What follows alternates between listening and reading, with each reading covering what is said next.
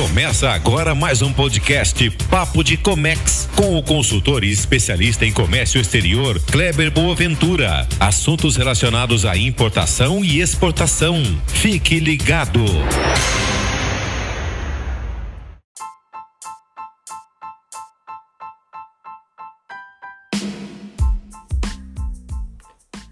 Olá pessoal, tudo bem? Bom, hoje nós vamos falar um pouco sobre minuta de devolução de container. Bom, para quem não importa ainda ou é, ainda não, não, não teve a oportunidade de importar, vou tentar ser um pouco mais claro e objetivo para você entender a importância desse documento na entrega do equipamento, que é o container lá no terminal de cargas. Para aqueles que já é, importam, já conhecem esse procedimento e sabem dessa importância. Mas é, hoje esse assunto que eu quero colocar aí para vocês é realmente bastante é, importante para que não gere nenhum prejuízo tanto financeiro como também emocional, né? Então isso daí pode causar gra graves transtornos caso você é, tem algum problema relacionado aí à não entrega desse container do equipamento lá no terminal. Vamos lá. É, todo importador que importa uma mercadoria que nesse principalmente marítimo, né, que tenha que alugar o container, porque esse container é alugado, tá? E os armadores aí locam espaço dentro do navio e os terminais consequentemente os equipamentos que nós chamamos que são os containers, aquele de 20, aquele de 40 que vocês já estão acostumados a ver. É...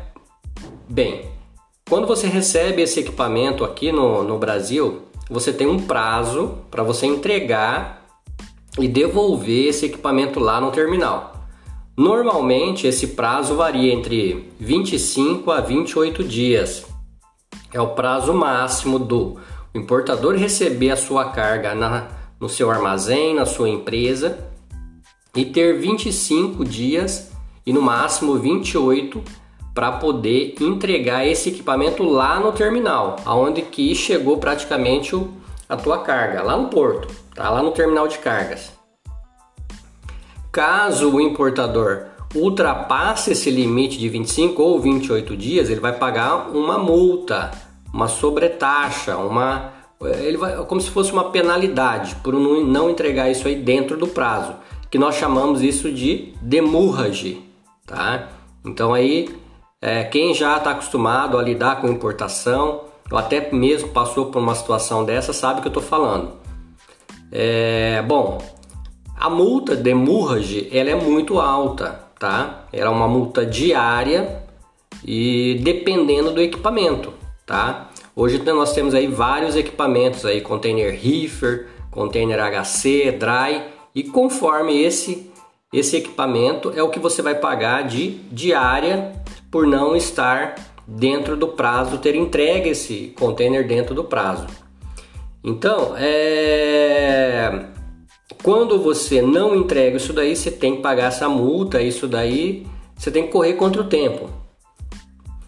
O detalhe mais importante disso aí, pessoal, é que é, quando o importador recebe essa carga, ele já negocia com uma transportadora, aquela que vai fazer o transporte interno, e ela que tem a responsabilidade de entregar dentro do terminal, dentro do prazo é, específico, né?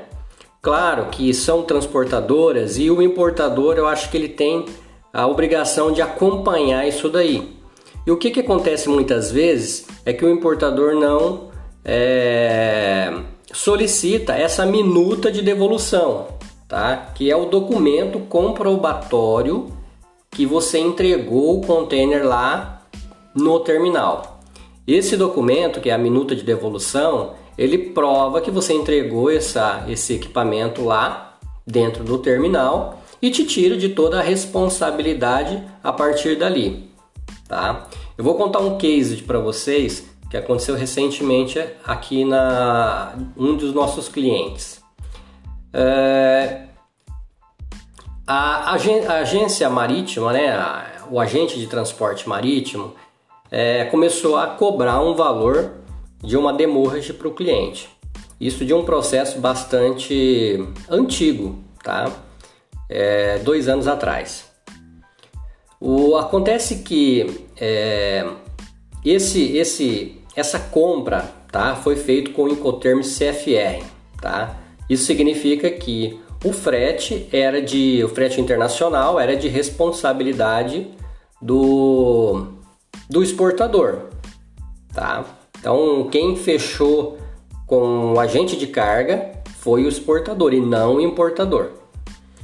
Chegou essa carga, foram feitas todas as os desembaraços e não sei por que motivo é, eles não é, é, como que eu posso dizer? Eles não não não guardaram esse essa minuta de devolução. E coincidentemente depois foram receber cobranças do agente de carga tá? Eles tinham a certeza absoluta que tinham entregue o equipamento dentro do prazo tá é, mesmo porque eles não têm esse, essa, essa prática de reter o equipamento, reter o container no pátio ou qualquer outra que seja. Tá? Mas eles foram procurar nos arquivos e não encontraram esse maldito documento, tá? que é a minuta de devolução. E como que eles poderiam fazer para provar que eles entregaram isso daí? Não tinha outra opção. Tá? Então, é, eles tiveram que pagar duas diárias tá? Porque eles não tinham essa minuta de devolução. Se eles tivessem, claro que eles já iam é, comprovar isso daí e todo problema estaria resolvido. Então, é por isso que eu digo a importância desse documento, isso por parte principalmente do importador, de reter, de guardar esse documento numa eventualidade como essa, tá? Então, é, para aqueles primeiros importadores aí, é, vai a dica, tá? Vai a dica. Segure esse documento, guarde, tá? Cobre da transportadora, que normalmente eles, eles acabam também, se você não ficar em cima, não, não é, enviando esse documento para você.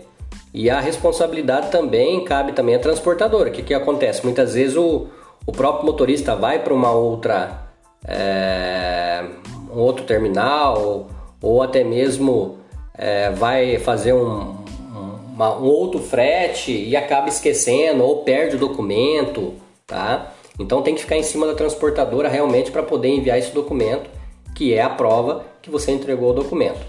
Ok? O, é, essa é a dica de hoje, tá? Minuta de devolução. Guardem vocês, importadores, esse documento, que é a prova que você é, é, entregou o equipamento, o container, tá? O container de 20 ou de 40 ou reefer lá no terminal e a partir daí você pode ficar mais tranquilo, certamente. Tá bom? Grande abraço aí, até a próxima.